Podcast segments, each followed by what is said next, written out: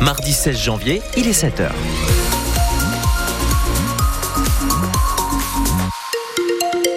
Et comme on dirait dans C'est pas sorcier, en route Marcel, c'est leur fête aujourd'hui, bonne fête Et bonjour Kevin Baudreau Bonjour Quentin, bonjour à tous La météo est fraîche pour ce matin, mais par contre cet après-midi, c'est grand écart annoncé par Météo France. On est sur du moins 5 à 5 degrés ce matin, cet après-midi de 8 à 15 degrés localement, c'est bien au-dessus des valeurs de saison. La pluie n'est pas annoncée sur notre région, excepté dans Châtaigneraie, dans le bassin aurillacois. Bulletin complet en fin de journal.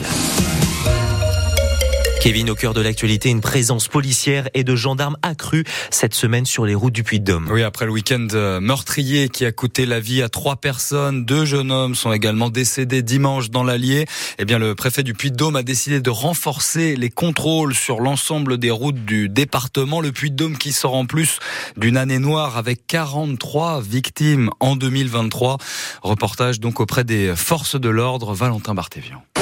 Gendarmerie, vous pouvez le contact s'il vous plaît Je vous demandais permis de conduire, carte grise assurance s'il vous plaît. Les contrôles routiers se sont enchaînés toute l'après-midi. L'objectif, montrer la présence des forces de l'ordre après la mort de trois personnes ce week-end sur les routes du Puy-de-Dôme. C'est ce qu'explique Jérôme Mallet, directeur de cabinet du préfet du Puy-de-Dôme. On ne peut pas euh, ne pas intervenir, ne pas agir euh, après avoir passé un, un week-end comme celui-là.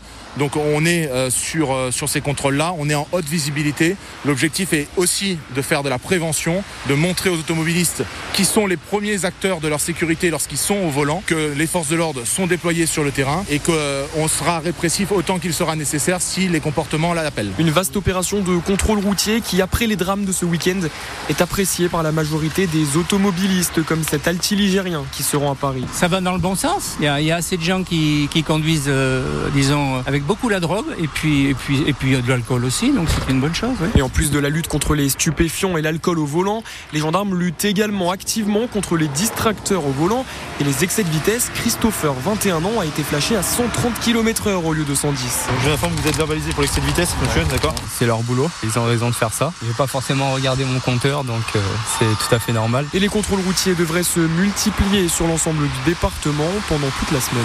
Et oui, car depuis le début de l'année, on en est déjà à 4 décès sur les routes du département du Puy-de-Dôme. Mais attention, ce matin, Puy-de-Dôme, mais aussi Allier et Haute-Loire en vigilance, vigilance jaune pour neige verglas, au moins jusqu'à ce midi. On fait un point complet sur vos conditions de route et sur la météo à la fin de ce journal. Il y aurait bien eu des défaillances lors de la mort d'une jeune Clermontoise tombée d'un manège il y a un an. C'est ce que disent en tout cas les résultats des expertises relayées ce matin par nos confrères du journal La Montagne. Cette étudiante de 22 ans avait été éjectée d'un manège à sensation. Elle avait percuté les barrières du Crystal Park, la fête foraine au sud de Clermont, dans le quartier de La Pardieu. Selon l'expert, la ceinture de sécurité était en mauvais état, le harnais pas verrouillé. L'avocat du forain devrait demander une contre-expertise. Vous écoutez le 6-9 7h3. L'ancienne chef du service pédiatrie de l'hôpital de Montluçon veut alerter sur la situation à Gaza. Oui, Batraf, qui a démissionné en novembre 2022, s'engage pour la paix après avoir passé six mois au Yémen avec Médecins sans frontières. Elle milite aujourd'hui depuis Clermont-Ferrand au sein du collectif Blouse Blanche pour Gaza, collectif de milliers de soignants, juristes, avocats qui dénoncent les conséquences désastreuses des combats sur les civils. Le Hamas fait état de 24 000 morts à Gaza. Ibatraf.